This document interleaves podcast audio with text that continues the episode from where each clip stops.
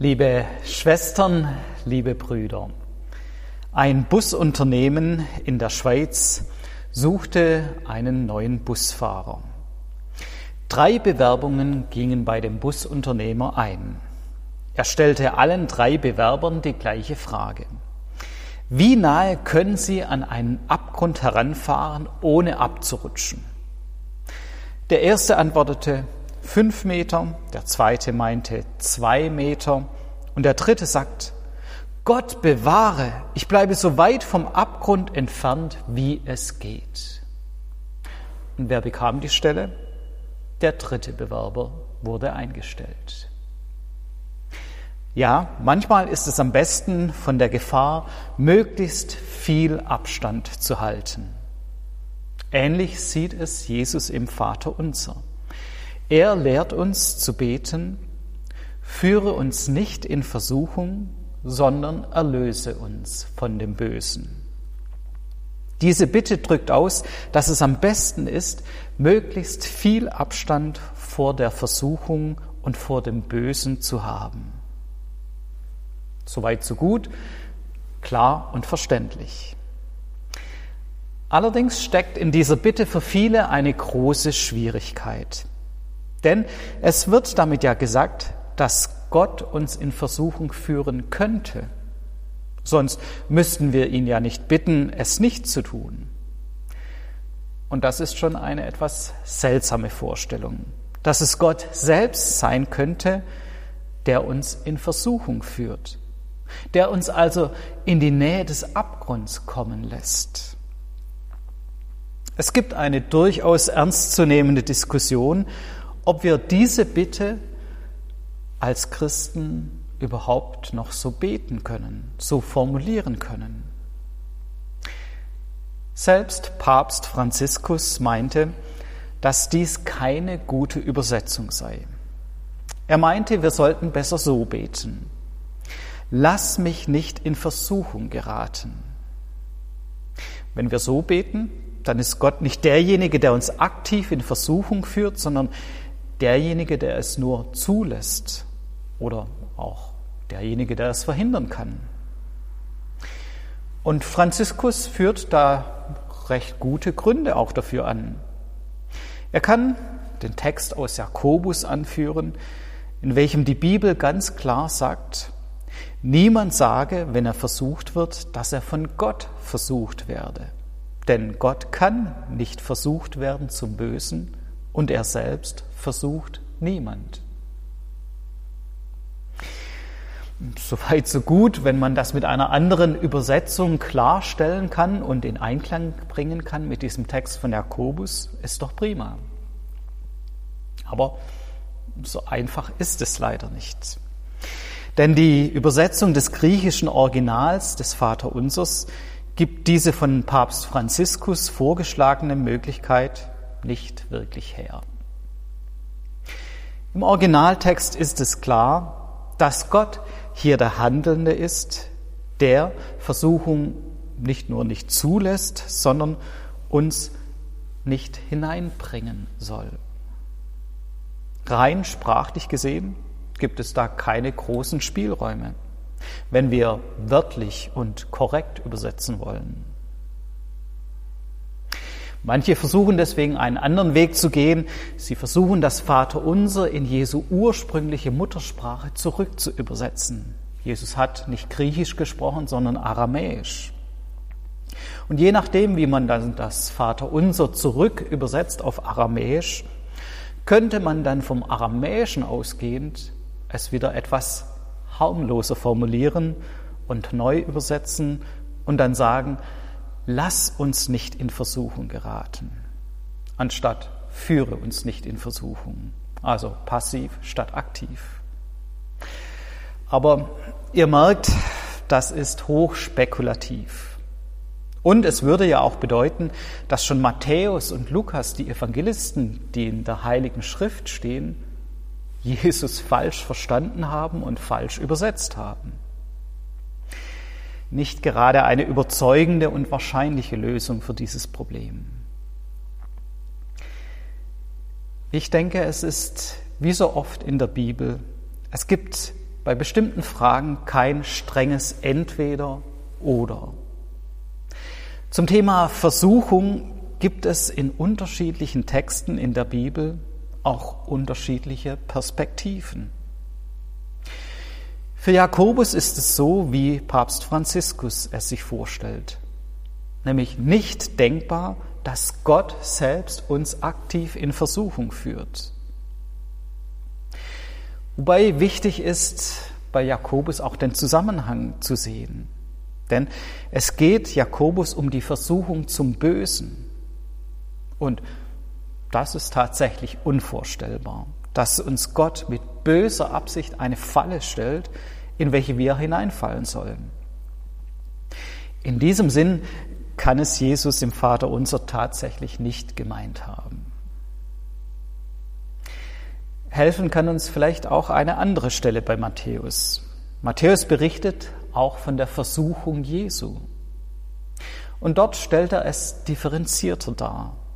Es ist der Böse, der Teufel selbst, der Jesus in Versuchung stellt. Er möchte Jesus dazu bringen, sich gegen Gott zu stellen. Aber zu Beginn des Berichts wird ausdrücklich gesagt, da wurde Jesus vom Geist in die Wüste geführt, damit er vom Teufel versucht würde.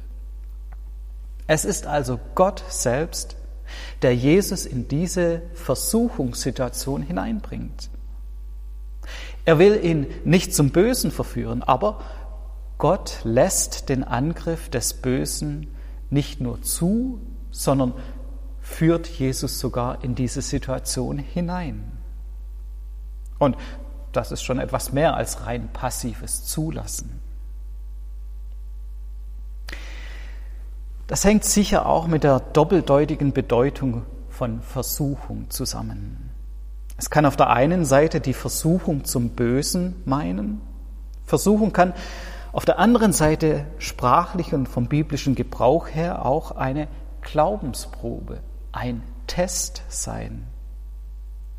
Und wir lesen immer wieder in der Bibel, dass Menschen und ihr Glaube auf die Probe gestellt werden. Auch das kann mit Versuchung gemeint sein. Und wenn sie die Probe bestehen, dann gehen sie gestärkt und mit mehr Gottvertrauen daraus hervor. Aber wenn wir das jetzt wieder aufs Vaterunser anwenden, wenn Jesus ausschließlich die Erprobung gemeint hätte mit der Versuchung, dann müssten wir nicht darum bitten, dass wir davor bewahrt werden. Dann müssten wir eher darum bitten, in der Versuchung, in der Probe Kraft von Gott zu bekommen. Dann müssten wir darum bitten, diese Versuchung zu bestehen. Wir merken also, das Thema ist vielschichtig. Und es gibt schon in der Bibel da ganz unterschiedliche Blickwinkel und Perspektiven.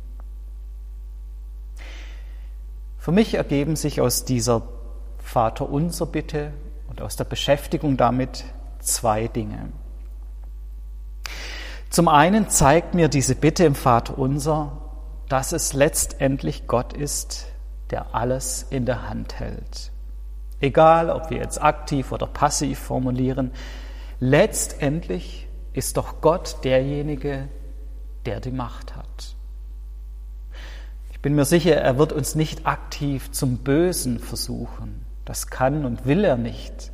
Nur das Böse selbst kann uns von Gott wegbringen. Aber wenn Gott derjenige ist, der alle Macht hat, dann ist er auch derjenige, der uns in bestimmte Situationen hineinführen kann, oder uns davor bewahren kann. Für mich ist das ein wichtiger Trost und eine wichtige Zusage. Ja, es gibt die Macht des Bösen, es gibt Situationen und Umstände, die mich von Gott wegbringen möchten, versuchen möchten. Aber ich weiß, Gott ist stärker. Er kann mich bewahren. Er kann mich vor solchen Versuchungen zum Bösen bewahren. Und er kann mir auch Glaubensstärke schenken in Versuchungen, in Proben des Glaubens. Er kann mich festhalten. Seine Macht ist größer als die des Satans. Das Zweite, was ich für mich mitnehme aus dieser Bitte, ist, dass ich mit meiner eigenen Schwäche rechnen muss. Wir bitten darum, nicht in Versuchung zu, geraten, denn wir kennen unsere Schwachheit, wir kennen unsere Anfälligkeit. Gefährlich wird es vor allem, wenn wir uns für stärker halten, als wir sind. Wenn wir denken, dass für uns gar kein Problem ist, mit Versuchungen umzugehen. Ein Sprichwort drückt das sehr treffend aus. Ein Mensch fällt nicht, weil er schwach ist, sondern weil er meint, stark zu sein. Mit der Vaterunser Bitte drücken wir also eine realistische Einschätzung unser Selbst aus. Wir sind auf Gottes Hilfe angewiesen. Sei es, dass er uns in der Versuchung bewahrt oder sei es, dass er uns vor der Versuchung bewahrt. Aber was sind denn nun die konkreten Versuchungen, in welche uns Gott nicht führen sollte, beziehungsweise vor denen er uns bewahren sollte. Zunächst einmal ist festzustellen, dass Versuchung hier im Singular steht. Führe uns nicht in Versuchung. Es geht also nicht um viele kleine einzelne Versuchungen, die mich zu einzelnen falschen Taten führen könnten. Nein, es geht ganz grundsätzlich um die Versuchung des Glaubens. Es geht um Dinge, die meinen Glauben grundsätzlich in Frage stellen. Was könnten konkret solche Versuchungen sein? Das sind auf der einen Seite wohl die intellektuellen Fragen, vor allem für mich die Frage nach dem Leid. Wenn Gott ein liebender Gott ist und zugleich allmächtig ist, wie kann er das Leid in dieser Welt zulassen? Und diese Frage stellt sich ja immer wieder neu. Sei es bei einer Pandemie, die wir Menschen nicht so richtig in den Griff bekommen, oder sei es bei einem Krieg, der unzählig vielen Menschen Leid bringt, unermessliches Leid. Wo ist Gott? Warum greift er nicht ein? Aber mit diesen intellektuellen Fragen sind auch ganz existenzielle Fragen verknüpft. Auch in unserem individuellen Leben treffen uns immer wieder Leiterfahrungen, in denen wir Gott nicht mehr verstehen. Und das müssen dann nicht immer nur die ganz großen Lebenskrisen sein, die unser Leben völlig aus der Bahn werfen. Das können auch die alltäglichen und immer wiederkehrenden Erfahrungen sein. Zum Beispiel, wenn man im Alltag so vor sich hinlebt und relativ wenig von Gottes Wirken in seinem Leben spürt. Oder wenn man sich ein Leben lang für Gemeinde und Kirche einsetzt und immer nur miterlebt, wie wir immer weniger werden, wie der Glaube abnimmt und wie alles zurückgeht. Glaube, auch eine große Versuchung unserer Zeit ist die Gleichgültigkeit. Vielen ist der Glaube an Gott schlicht egal. Man kommt auch ohne Gott ganz gut über die Runden. Viele finden auch ohne Gott ein sinnerfülltes und glückliches Leben. Wozu sich auf diesen scheinbar irrationalen Glauben einlassen, wenn Leben auch ohne Gott funktioniert?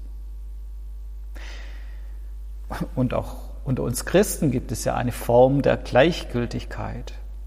Wozu soll ich mich immer wieder neu um die Nähe Gottes bemühen, um einen vertieften Glauben, mich für Gott und seine Sache einsetzen, wenn ich doch auch mit weniger ganz gut und glücklich leben kann? Mit ein bisschen Glaubenstradition, ein gelegentlicher Gottesdienst, das reicht vielen. Ihr könnt euch ja für euch selbst überlegen, was sind die Dinge, die Situationen, die euren Glauben in Frage stellen? Nicht Versuchungen, die euch zu einzelnen falschen Taten hinreißen, sondern die große Versuchung, die euren Glauben in Frage stellt. Wo besteht für euch die Gefahr, dass ihr euch von Gott trennt? Was ist euer Abgrund, in den der Glaube zu stürzen droht? Was kann helfen? Ich denke schon, dieses Bewusstmachen ist ein erster Schritt, um in der Versuchung zu bestehen oder um unnötigen Versuchungen auszuweichen. Versuchung ist ja kein abstrakt theologisches Problem, mit dem wir uns nur intellektuell zu beschäftigen haben. Versuchung trifft jeden, ganz konkret. Und wenn uns bewusst ist, wenn wir erkennen, was unsere Versuchung ist, dann können wir besser damit umgehen, ihr ausweichen oder gegen sie kämpfen. So wie der dritte Busfahrer zu Beginn, möglichst viel Abstand halten. Es könnte auch sein, dass wir eine Versuchung ganz bewusst auch als Herausforderung an unseren Glauben annehmen können. Vielleicht kann es uns helfen, sie als Test unseres Glaubens zu sehen. Wenn wir in der Versuchung bestehen, dann wird dadurch unser Glaube stärker. Im Bild des Busfahrers. Manchmal führt uns Gott in Situationen, in denen wir gezwungen sind, knapp am Abgrund vorbeizufahren. Und wenn wir diese gefährliche Stelle mit Gottes Hilfe überwunden haben, dann macht es uns und unseren Glauben, unser Vertrauen auf Gott stärker. Die wichtigste Hilfe in der Versuchung ist sicherlich die Gewissheit, dass Gott stärker ist als das Böse. Er steht an unserer Seite und er mutet uns nicht mehr zu, als wir tragen können. Wenn wir mit unserer Kraft am Ende sind, dann lässt er uns nicht allein. Er ist der mächtige Gott, der Dinge ändern kann, der uns von dem Bösen erlösen kann. Er lässt uns nicht in den Abgrund fallen. Deswegen ist vor allem das Gebet eine wichtige Hilfe gegen die Versuchung. Und deswegen dürfen wir gerade in Krisen und in Versuchungen das Vaterunser beten führe uns nicht in Versuchung, sondern erlöse uns von dem Bösen. Amen.